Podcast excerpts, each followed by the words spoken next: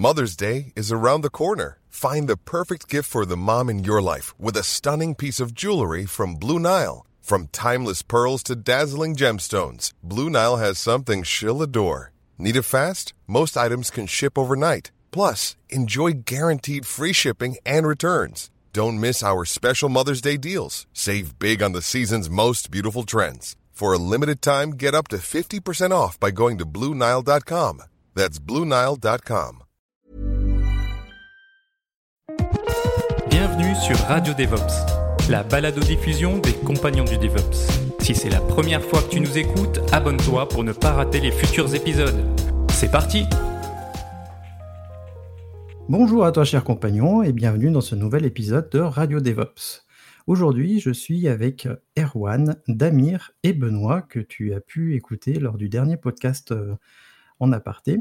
Et euh, je dois t'annoncer qu'on va changer un tout petit peu le format de l'émission puisque Radio DevOps va être maintenant publié en deux parties. La première partie, euh, les actus, sera publiée la semaine après où on enregistre et la deuxième partie du débat sera publiée une semaine plus tard, ce qui permettra d'avoir des, des épisodes plus courts et surtout d'avoir une meilleure régularité puisque j'espère pouvoir atteindre un épisode par semaine comme ça.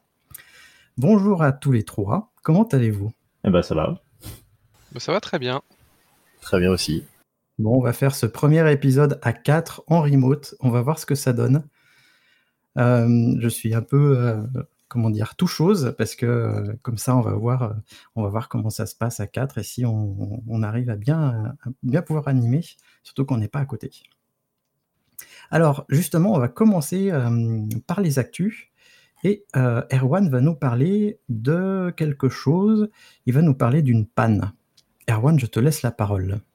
Euh, oui. Alors, j'imagine que vous avez remarqué que le 30 août, pardon, il y avait des problèmes sur Internet de façon très, très générale.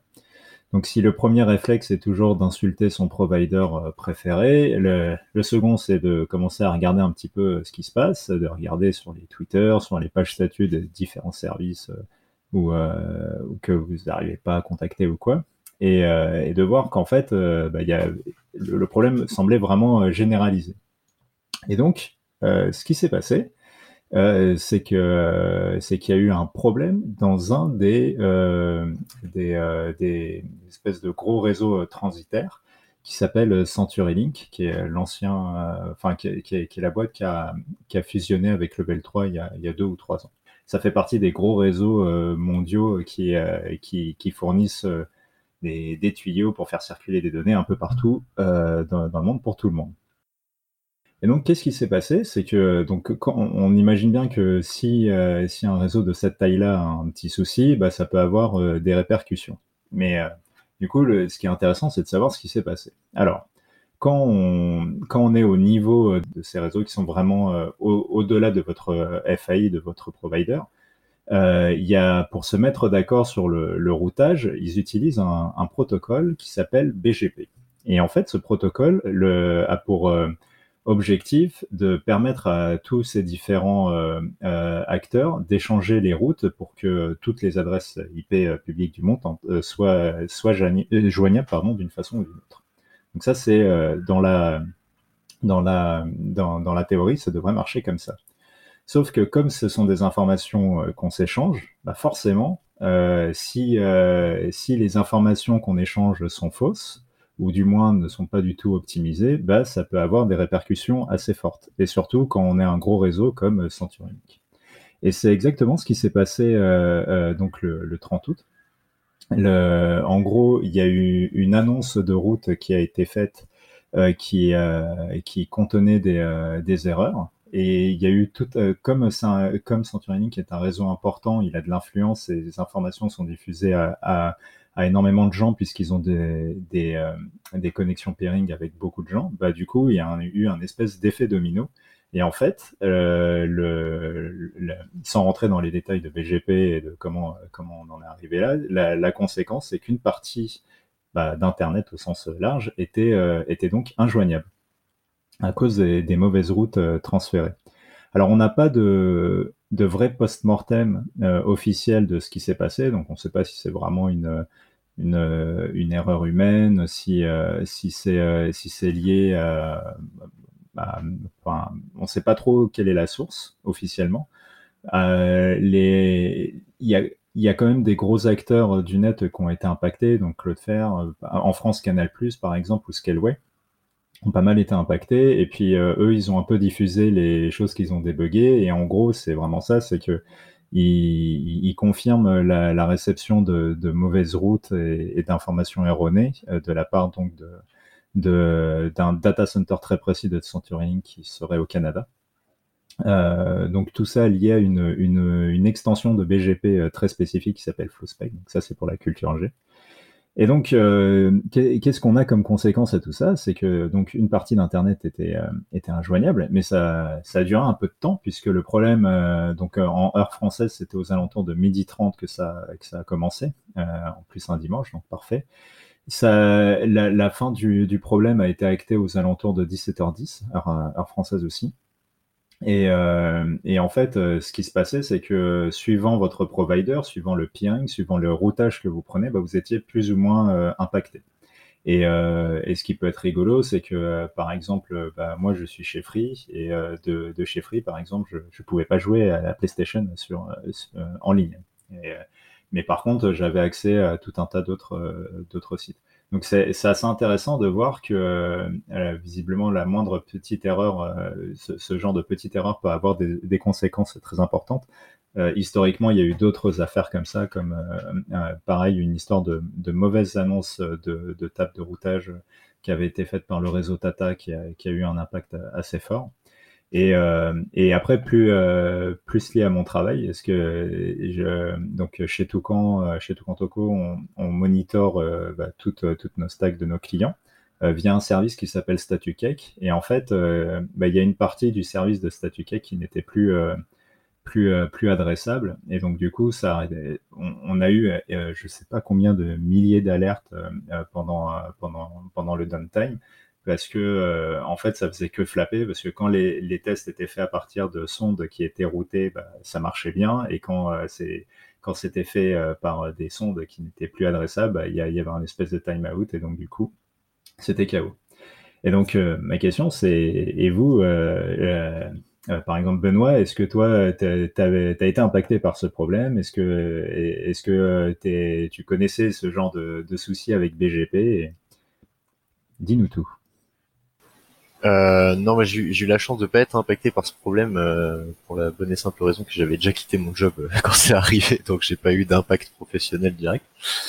Euh, je me souviens pas, j'ai pas corrélé ça avec des problèmes en perso non plus. J'avais déjà, enfin j'avais déjà entendu pas mal parler de ça. Euh, en fait, de ce que je comprends, c'est que je sais pas si vous voyez le, le truc, mais en gros, si on voit Internet comme comme une grande toile d'araignée euh, avec les serveurs, euh, les contenus et les utilisateurs en périphérie. Euh, plus on va vers le centre de la toile d'araignée, plus les, les, opérateurs qui s'y trouvent sont importants. Et donc, si on est proche de la périphérie, les opérateurs sont, enfin, c'est des choses que j'ai vues il y a un moment, j'y touche plus depuis un moment, donc si, excusez-moi si je dis des erreurs, mais je, de ce que je sais, c'est comme ça que ça marche. En gros, plus les opérateurs sont proches de la périphérie, plus il y a de chances qu'on les appelle des tiers 3. Euh, euh, et plus on va vers le centre, euh, plus c'est tiers 2, tiers 1, et en gros les tiers 1 c'est ceux qui sont connectés avec tout le monde, et sans eux, euh, il y a une grosse partie du réseau qui est, qui est par terre. Quoi. Donc de ce que j'ai compris, c'est ça qui explique l'ampleur de la panne, c'est que c'était pas n'importe quel opérateur. Euh, CenturyLink euh, Level 3, c'est un des, un des plus gros, quoi, un des plus gros à l'échelle mondiale.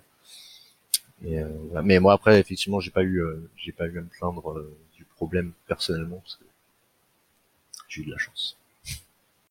Mais je me permets de rebondir, du coup, je vais essayer d'un peu plus vulgariser, du coup, effectivement, ce que tu expliquais, ce qui est, juste. Hein. Mais globalement, Internet, c'est un réseau de réseaux, donc c'est plein de petits réseaux qui sont interconnectés. Euh, chaque bout de réseau, en fait, appartient à ce qu'on appelle un AS. Donc, c'est lui qui va être propriétaire de son réseau et qui va s'occuper de son réseau. Euh, dans une de mes précédentes entreprises, on a notre propre AS. Il faut bien voir qu'être un AS, ça quand même, euh, c'est à dire qu'on va être exposé sur Internet. On a notre propre réseau, on a des IP qui nous appartiennent.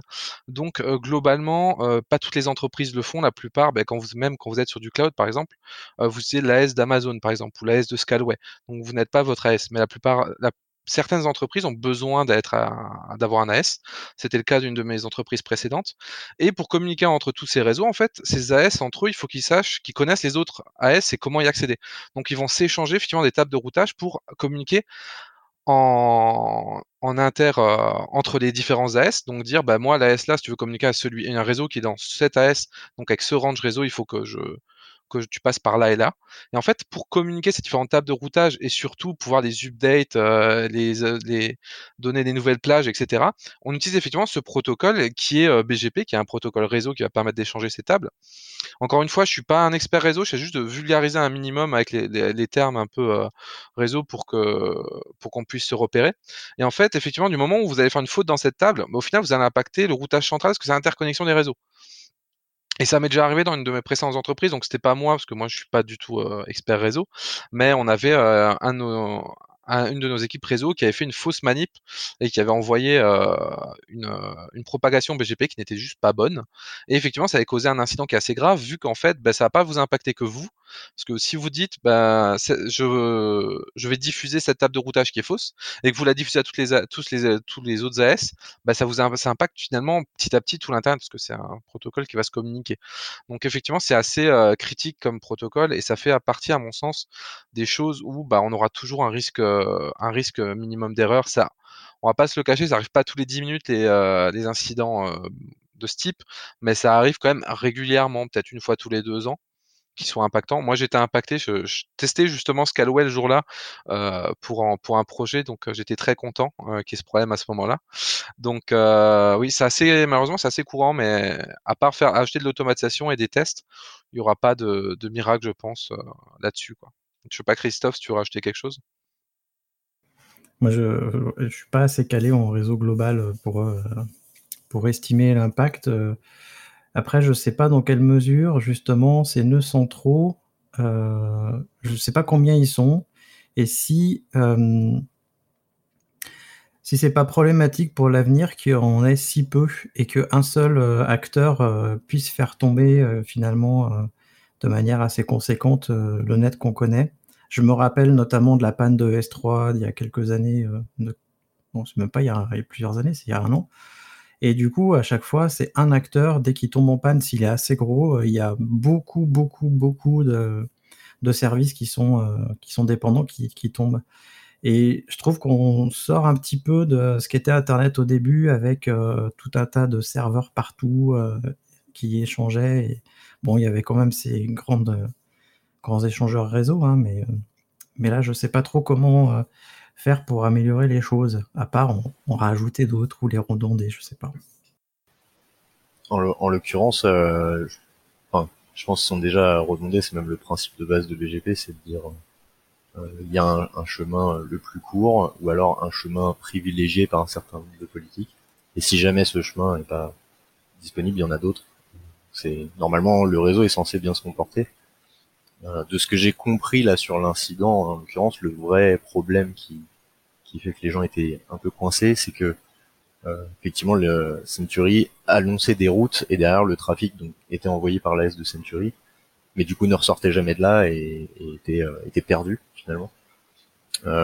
Mais a priori c'est un cas assez c'est un cas assez particulier et normalement les bonnes pratiques chez les opérateurs font que dans ce genre de cas, en théorie, le trafic est juste rerouté euh, euh, d'autre part. Donc, j'ai l'impression que c'est quand même quelque chose d'assez d'assez particulier. Et par rapport à S3, ce que tu disais, c'est intéressant parce que justement, j'ai plus le sentiment, après c'est juste un ressenti, mais j'ai plus le sentiment que la centralisation et le la création de, de SPOF, enfin de SPOF un peu big SPOF, hein, l'idée du SPOF, euh, on la retrouve plus justement chez les fournisseurs de contenu, les fournisseurs de cloud et les fournisseurs de services que chez les opérateurs. Euh, parce que là, on en a parlé parce que c'était c'était un très très gros incident, mais si on fait l'inventaire des incidents, ça serait intéressant de faire de la stat et de voir euh, entre les, les, gros fournisseurs de services et les gros fournisseurs de réseau euh, combien combien on génère de, de, de, vrais problèmes globaux de chaque côté. Euh, enfin, mais Davix, ça penche plutôt du côté des services, mais ce serait intéressant de, de voir ça. Est-ce que juste tu peux expliquer le SPOF à nos auditeurs et auditrices qui ne connaîtraient pas ce terme? Euh, oui, pardon, oui, euh, SPOF, ça veut dire Single Point of, Failure. Euh, c'est un terme un peu générique pour dire que dans une infrastructure ou dans un système au sens plus large, il y a un composant du système ou de l'infrastructure qui est un passage obligé, alors soit pour le trafic réseau, soit pour le fonctionnement d'une application, et que du coup, si ce composant tombe en panne, l'ensemble du système tombe en panne. Mais globalement, je me permets de rebondir dessus. Euh, c'est pas une histoire de redondance, que des AS, il y en a énormément en fait. Euh, il y en a un très très grand nombre. J'ai pas le nombre exact, mais il y en a vraiment énormément. Euh, le souci, c'est qu'il y a un moment où forcément, tu es obligé à un moment de donner des numéros de route, tu obligé de donner des chemins. C'est un peu comme dans la vie, tu es obligé de mettre des panneaux sur la route. Mais si ça se trouve, quelqu'un un jour, il va y planter un panneau, il va se tromper. Ça arrive et pour ça, on peut pas vraiment faire de choses magiques, j'ai envie de dire à mon sens. Après, je sais pas, hein, j'ai peut-être, une info que j'ai pas là-dessus, mais il y a un moment où tu ne peux pas faire de «magie» entre guillemets et la seule magie que tu peux faire, c'est de dire: «Bah, c'est carré, il faut qu'il y ait au moins une ou deux personnes qui vérifient de propager un truc important aux autres personnes». Mais tu peux pas le redonder ou ça veut dire faire deux internets parallèles avec vraiment tu as 2 câbles réseau chez toi avec deux internets, as internet 1, internet rollback, et tout redonder comme ça, mais ça serait pas inimaginable et en général, il y en a quand même pas tout le temps des incidents comme ça. Il y en a très peu et en fait les seuls qu'il y a, on les voit tout de suite parce que ça a un impact. Donc faut se dire que à part ceux qu'on ressent, il y en a quasiment pas, voire pas du tout, ou des très faibles où c'est juste des petites choses, euh, des broutilles entre guillemets. Donc je pense qu'il n'y a pas de, de souci là-dessus. Ah, ou la plupart du temps on les voit même pas parce que le, fonctionnement de base de d'internet est bien en place et c'est transparent pour la plupart des utilisateurs. En parlant de magie, moi je vais vous parler de Portenaire 2.0. Alors je ne sais pas si vous connaissez Portenaire, mais Portenaire en fait c'est euh, un logiciel qu'on peut installer qui permet de gérer euh, les conteneurs euh, et, tout ce qui se passe sur un serveur. Et avec Portenaire 2.0, l'avènement, ça va être en fait qu'on va pouvoir mettre Portenaire sur un cluster Kubernetes et donc on va pouvoir voir tout ce qui se passe dans notre agrégat. Et là, là vraiment, ça promet. En gros, euh, bon, je vais pas vous citer tout ce qu'il y a euh, comme nouveauté dans Portenaire 2.0. Je vous laisserai aller voir euh, les liens de la description. Mais ce que va nous permettre Portenaire, notamment dans un, agrégat Kubernetes, c'est d'avoir une console et une console un peu plus sexy que la console Kubernetes. Moi qui viens du monde OpenShift, à chaque fois que je passe sur Kubernetes, je suis un peu déprimé. Et donc là, euh, on va avoir vraiment de quoi gérer notre cluster, de quoi gérer les ressources, enfin bref, tout ce qu'on peut faire en ligne de commande ou autre, on va pouvoir le faire au travers d'une interface graphique. Euh, nous, nous euh, même la possibilité de ne plus rien faire en ligne de commande ou en manifest YAML.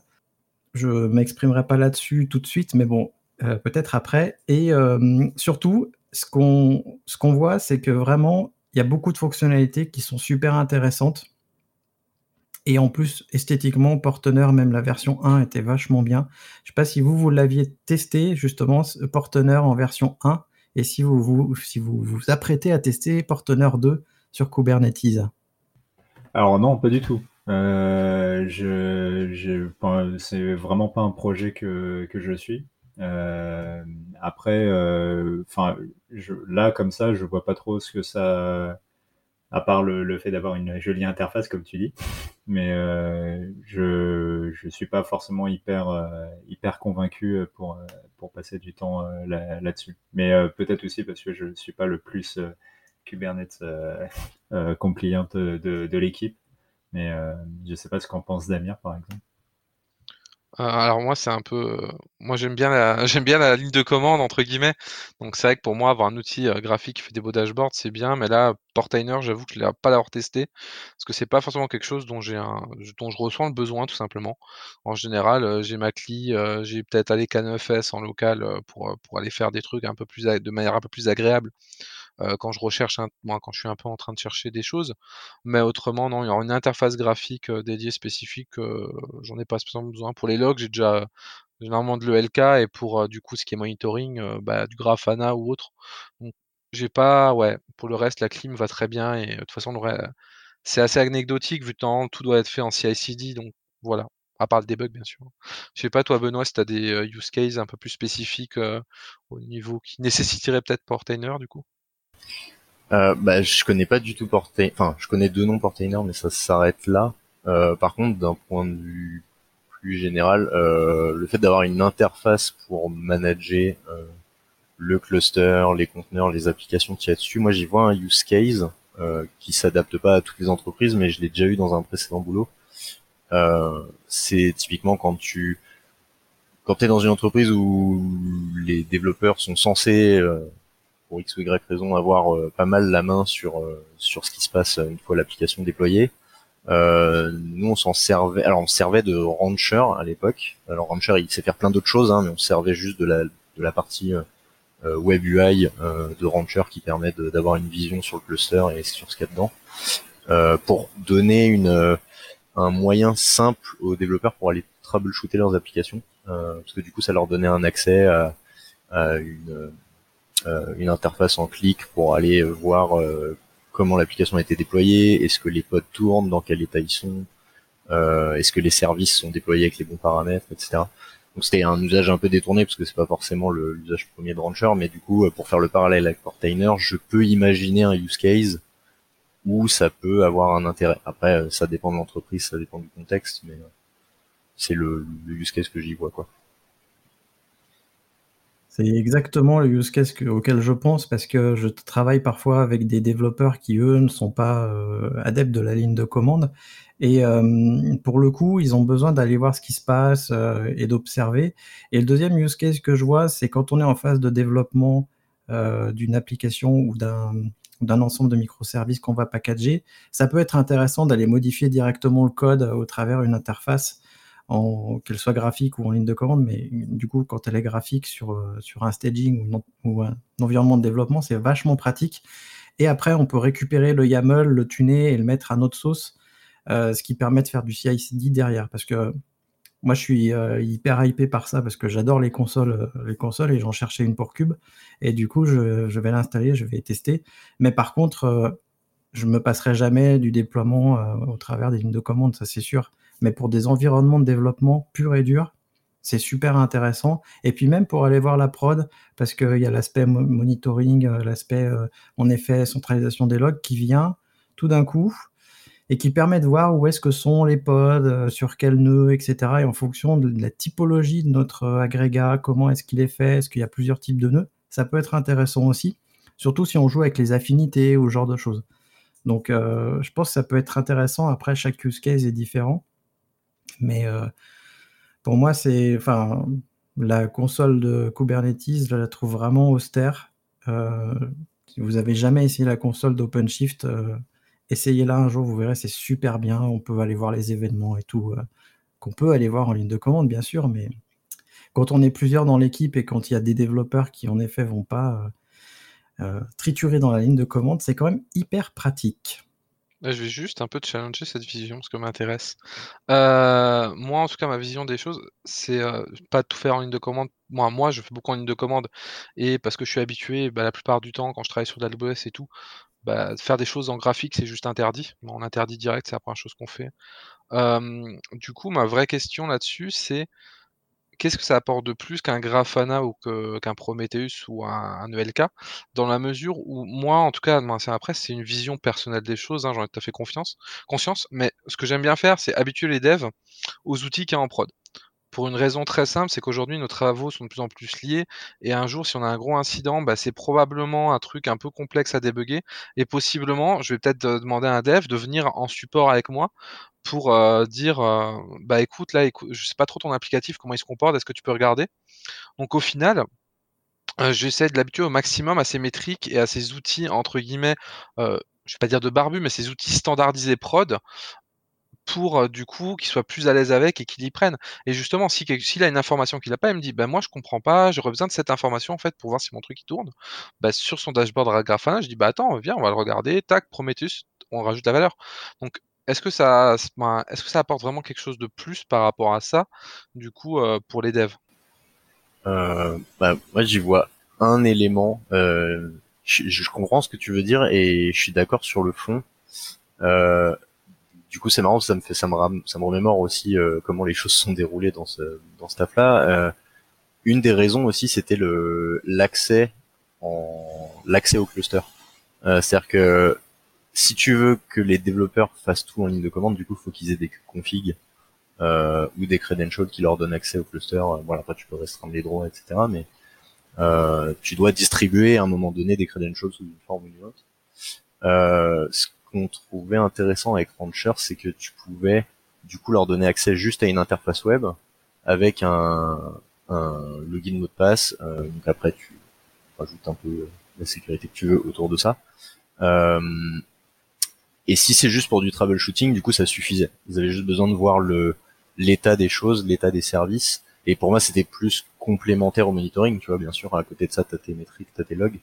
Euh, mais typiquement, tes logs euh, vont te donner des événements et tu vas pas forcément te rendre compte d'une manière visuelle que ah bah en fait je me rends compte tiens c'est marrant j'ai euh, euh j'ai un tiers de mes potes qui sont en failed par exemple euh, alors alors si, si tu sur Grafana effectivement tu vas l'avoir mais là c'est une vue très simplifiée où du coup tu as un peu cette vision en, en en un coup d'œil. Et après, la démarche, c'était de dire, une fois que tu as cette première vision qui te donne un premier indicateur, tu vas sur Grafana parce que du coup là, tu as le détail des métriques et tu as euh, le détail de, ce qui s'est passé et tu vas dans les logs aussi.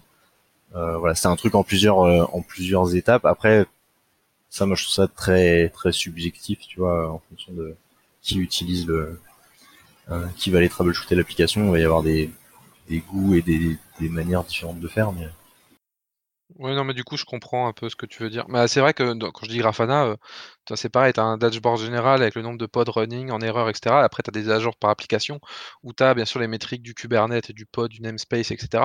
Mais aussi les métriques de l'application elle-même avec le nombre de fils dans la queue, par exemple, euh, les, latences, etc. Donc, euh, non, mais je demandais plus que pour comprendre, mais finalement, je comprends mieux. Mais dans mon sens, sinon, je utilise la CD, donc j'évite de donner quand même des credentials à tout le monde. Quoi. Doit... J'essaye de faire passer au maximum par la CD.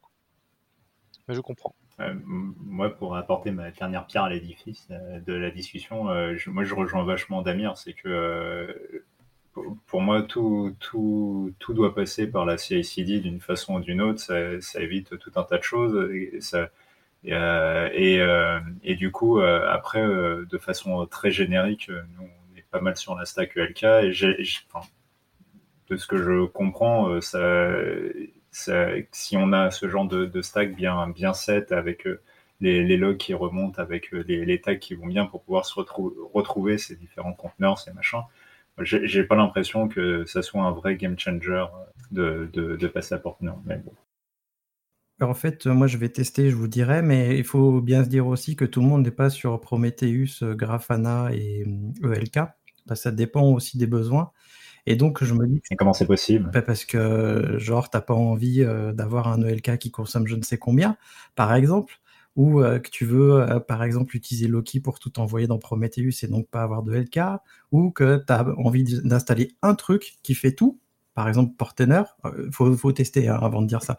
Mais l'idée, c'est ça, en fait, c'est quels sont les besoins et comment, et comment est-ce qu'on peut y aller. Après, si vous allez jamais dans la console Kubernetes, c'est sûr que le besoin pour vous, il n'existe pas. Mais moi, j'y vais régulièrement, y compris avec mes développeurs. Donc, euh, pour le coup, là, le besoin, il y a. On va parler d'un autre sujet. Et euh, Damir, tu vas nous parler d'une cyberattaque. Alors oui, je vais vous parler d'un petit truc qui est arrivé il y a quand même maintenant quelques, quelques temps, il y a quasiment un mois, mais ça, me semble intéressant de remonter un peu dessus à froid et euh, par, par l'actualité récente dont je vais revenir sur la fin. Du coup, euh, Garmin, je ne sais pas si vous connaissez, mais c'est un service euh, globalement qui fait euh, pas mal de choses. Il fait des objets connectés un peu sportifs, il fait beaucoup de cartographie notamment. Et du coup, pour tous ces services, il a de, beaucoup de, une grosse partie informatique pour synchroniser des objets connectés et tout ce qui est cartographie, notamment dans les avions. Donc autant dire que c'est quelque chose qui est assez important parce que bah, la cartographie dans, l'aviation, c'est important. Hein. c'est la base de beaucoup de choses. Et les objets connectés pour sportifs, bah, il y a quand même beaucoup de gens qui les utilisent. Donc c'est mieux quand ça marche, surtout bah, quand on est une marque assez connue.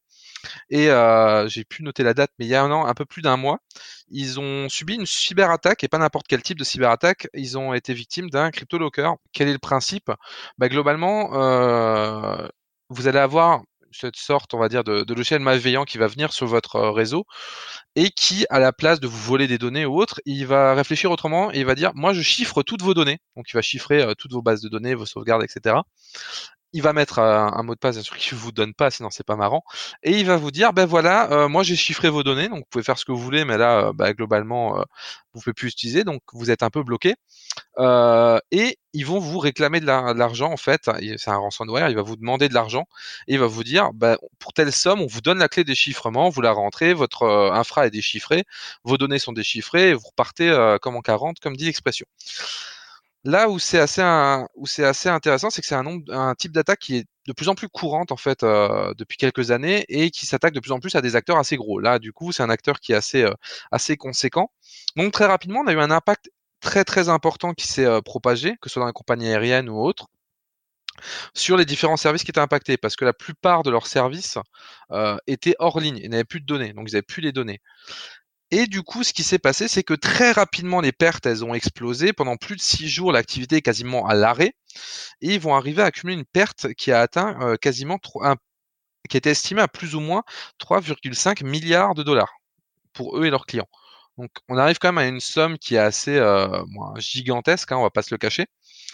Et entre temps, en fait, les rançonneurs, euh, du coup, qui utilisaient un, qui, qui était rattaché à un groupuscule apparemment qui se fait appeler Evil Cop, je pense, euh, Evil Corp, je pense qu'ils ont beaucoup aimé euh, Mr Robot, qui est une très bonne série que je vous conseille au passage. Mais du coup, eux, en, parallèle, ils ont réclamé en fait, bah, du coup, une somme pour déchiffrer les données, une somme de 10 millions de dollars la règle veut et les conseils de beaucoup de personnes en cybersécurité veulent dire que il faut pas payer parce que de un ça leur donne les moyens et ça les incite à continuer. Et euh, de deux bah c'est pas forcément une solution parce que euh, ça se trouve il va pas vous donner la bonne clé il a peut-être même pas la clé. En fait tout simplement ça se trouve c'est peut-être du bluff le mec il a chiffré mais il a jamais récupéré la clé. Donc du coup il y a quand même un gros un gros, on va dire, euh, drapeau noir pour dire ne payez pas les rançons parce que ça va juste aggraver le problème. Mais au vu des pertes, en fait, euh, bah, il s'avère qu'ils ont payé du coup les, les, 10 millions visiblement et ils ont pu euh, repartir leurs différents, faire repartir leurs différents services petit à petit. Donc là, on a un problème, c'est que bah, ça va encourager ce type de comportement à perdurer, à continuer. Il va y en avoir de, de plus en plus. Et là où c'est assez, c'est assez fou, c'est qu'on a appris, euh, bah là, j'ai appris quelques minutes dans le podcast, euh, comme quoi l'actualité euh, se prépare même pour le podcast. Et ça, c'est merveilleux ou peut-être moins vu l'actualité, que Equinix euh, a déclaré avoir subi euh, lui-même une attaque euh, du coup qui serait apparemment du crypto-locage.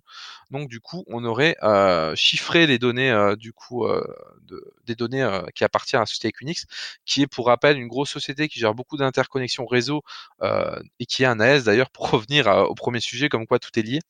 Et beaucoup de données du coup clients, beaucoup de données à eux qui gèrent beaucoup de data centers notamment en France. Et du coup, bah, ils ont été aussi victimes. On n'a pas forcément beaucoup plus d'infos. Ils ont juste déclaré ça publiquement. Maintenant, on va voir ce que ça donne. Est-ce qu'ils vont payer Est-ce qu'ils vont pas donner Est-ce qu'ils vont pas payer? C'est une, euh, une grosse question.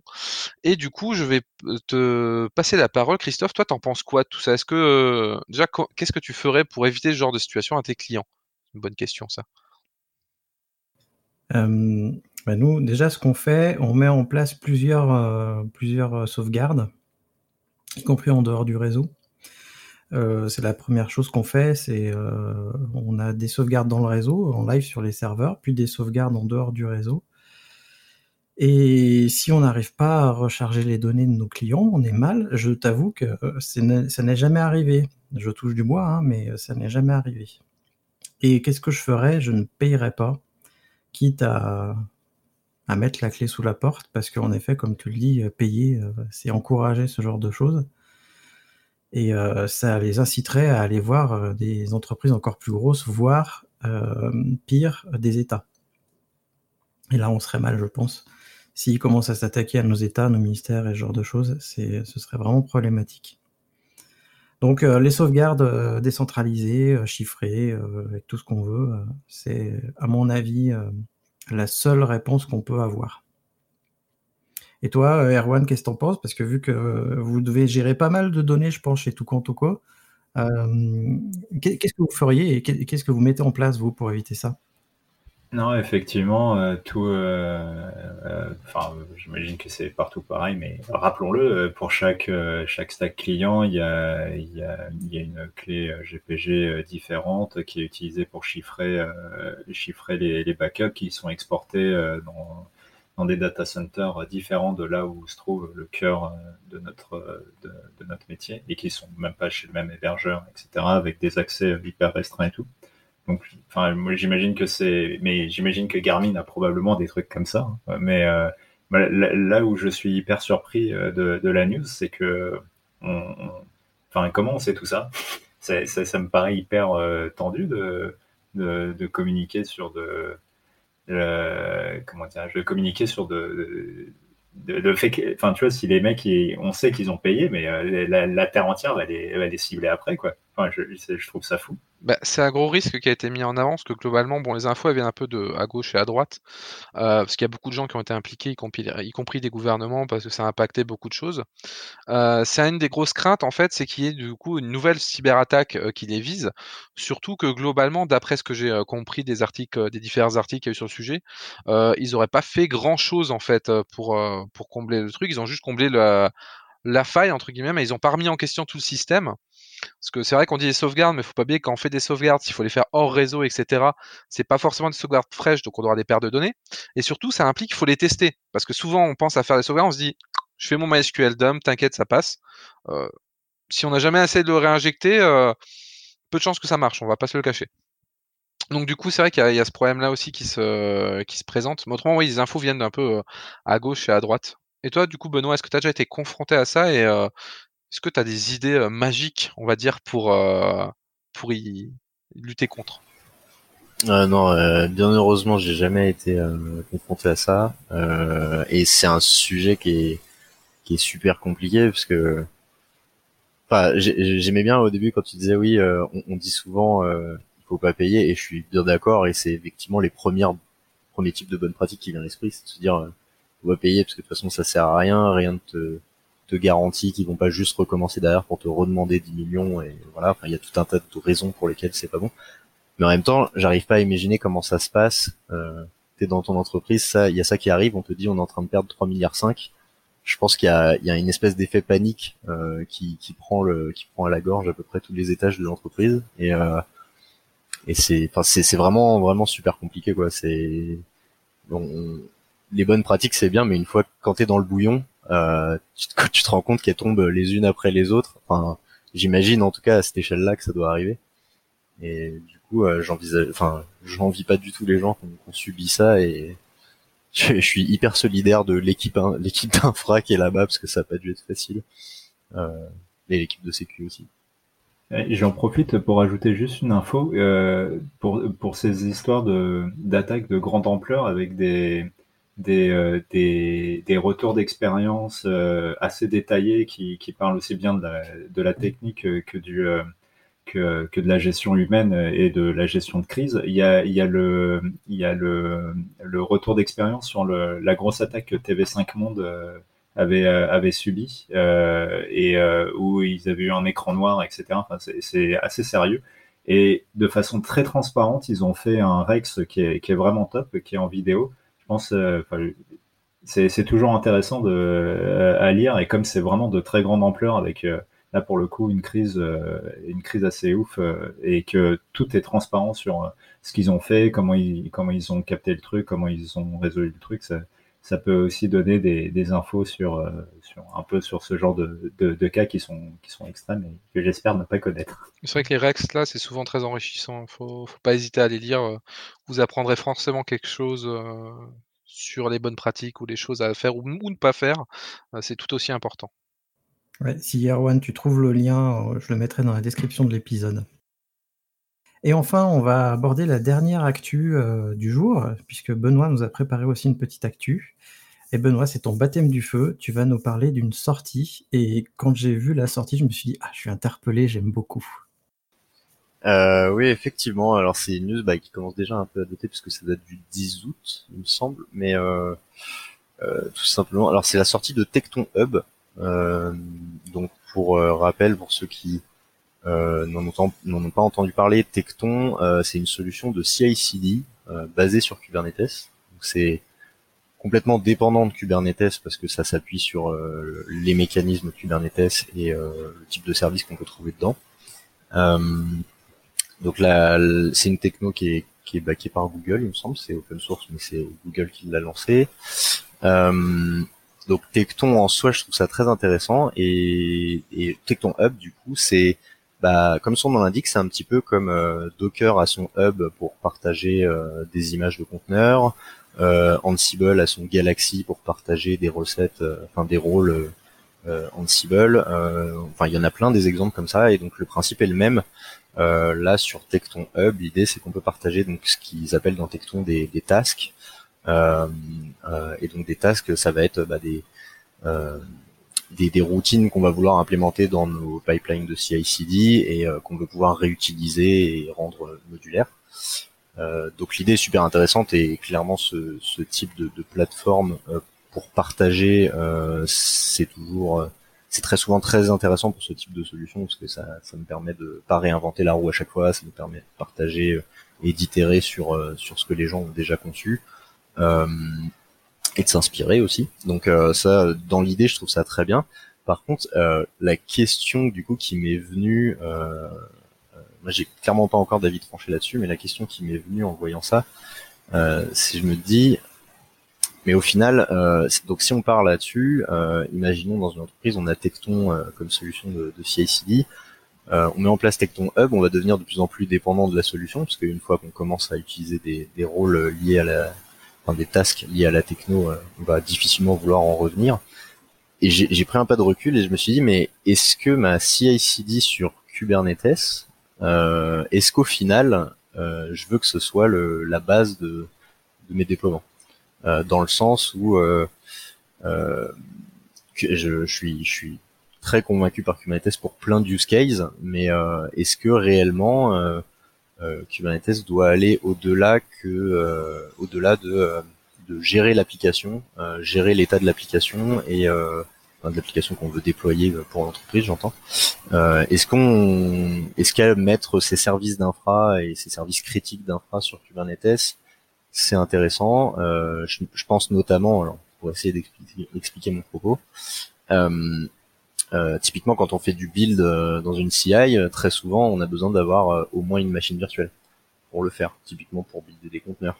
et donc, je me dis dans Kubernetes, qu'est-ce que ça veut dire? Est-ce qu'il faut avoir des machines virtuelles dans Kubernetes? Je sais qu'il y a des projets qui tentent d'implémenter ce genre de choses, mais où ça en est Quel est l'état de maturité, etc. Enfin, voilà, c'est une question très ouverte. J'ai pas de réponse fermée à ça. Moi, je, juste, me, je me suis posé à moi-même cette question et je sais pas vraiment y répondre, donc ça m'intéresse d'avoir votre avis.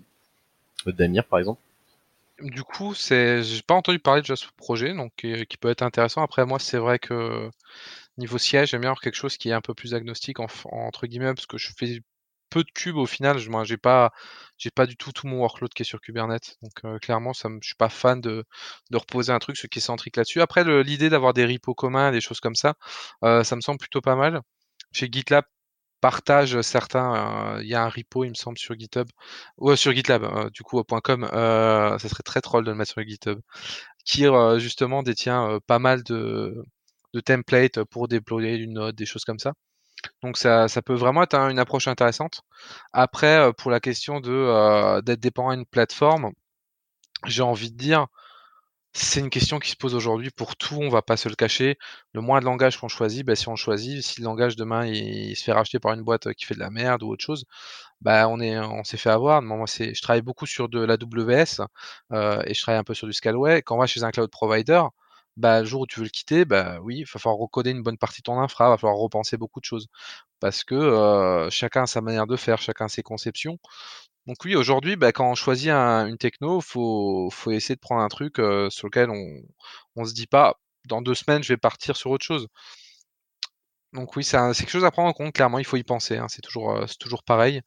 après, il faut je sais pas si je vais le tester honnêtement, parce que je c'est vrai qu'en en CI, moi, je fais beaucoup de GitLab et je connais un très peu, mais je connais un peu Jenkins et j'ai jamais vraiment fait, d'autres choses et pour l'instant, j'ai pas disons que j'ai d'autres priorités, que que me rajouter un système de CI même si, même si pour l'instant GitLab me plaît, très me convient tout à fait dans mes besoins. Toi, du coup, Erwan, je sais pas si tu as, si tu as un avis dessus, si tu l'as déjà testé même, soyons fous.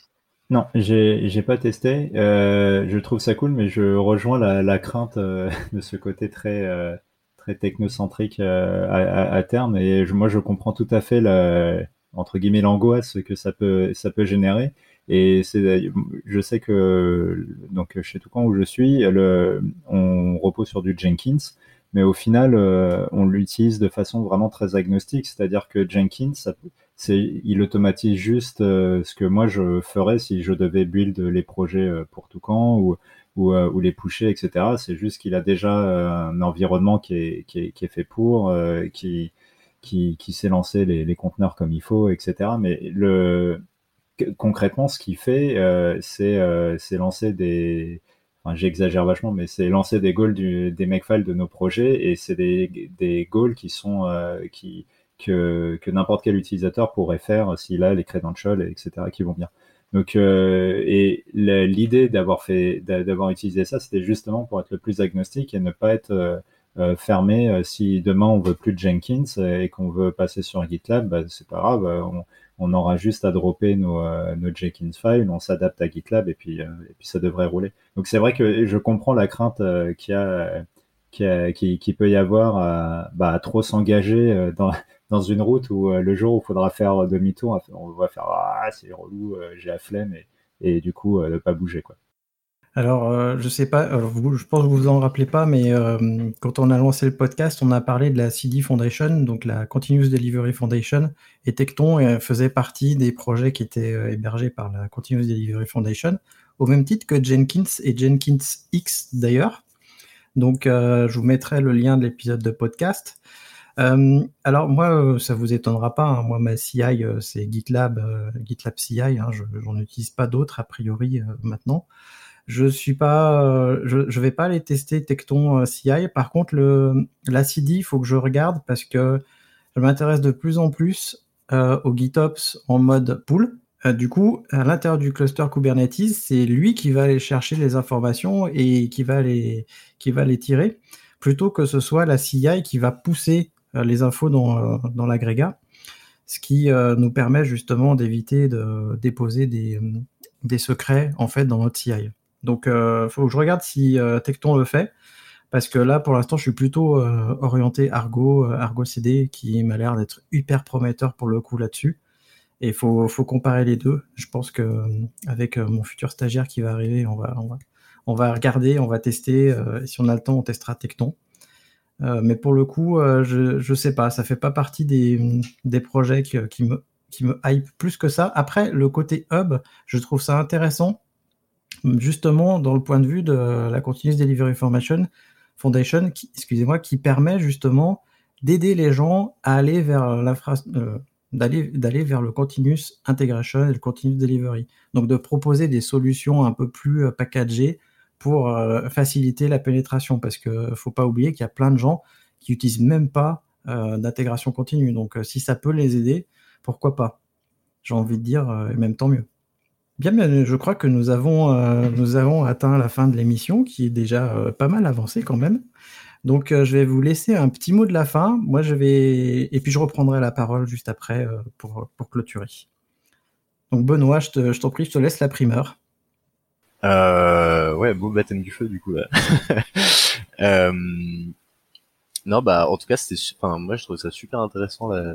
Merci beaucoup de m'avoir reçu pour le podcast déjà parce que j'en avais jamais fait, je vais pas vous mentir, et euh, c'était super intéressant. Enfin les débats étaient super intéressants et j'aimerais bien euh, recommencer si vous m'acceptez la prochaine fois. Donc on en rediscutera. bah, du coup, euh, merci à tous. Ouais, non, le nouveau format est cool, ça me permet d'un peu plus euh, poser euh, nos points de vue et d'en discuter sur, différents sujets, c'était intéressant. Et bon, j'ai un petit mot de la fin, on dit chiffré et pas crypté, hein, déjà, voilà, vu que c'est d'adéquation avec mon, actualité. Et sur ce, bah, moi je vous souhaite à une prochaine. Ouais, très cool, c'était pas mal à 4, on a bien tenu. Le, nouveau format me paraît pas mal, donc donc c'est cool. Et puis comme dernier mot, je dirais chaise. Et moi, je vous dis, en tout cas, si vous ne connaissez pas la communauté des compagnons du DevOps, bah, rejoignez-nous, puisqu'on est tous les quatre dans la communauté. Euh, inscrivez-vous dans le lien en commentaire et on pourra discuter, euh, on pourra discuter entre les deux épisodes. Et moi, je vous dis à très bientôt. Merci d'avoir écouté Radio DevOps. N'oublie pas de noter l'épisode. Plus la note sera élevée et plus il sera mis en avant dans les applications.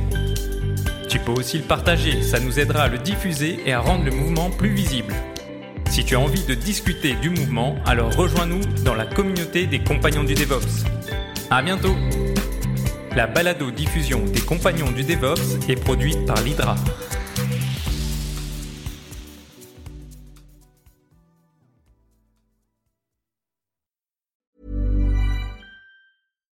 Hi, I'm Daniel, founder of Pretty Litter. Cats and cat owners deserve better than any old-fashioned litter. That's why I teamed up with scientists and veterinarians to create Pretty Litter. Its innovative crystal formula has superior odor control and weighs up to 80% less than clay litter. Pretty Litter even monitors health by changing colors to help detect early signs of potential illness. It's the world's smartest kitty litter. Go to prettylitter.com and use code ACAST for 20% off your first order and a free cat toy. Terms and conditions apply. See site for details.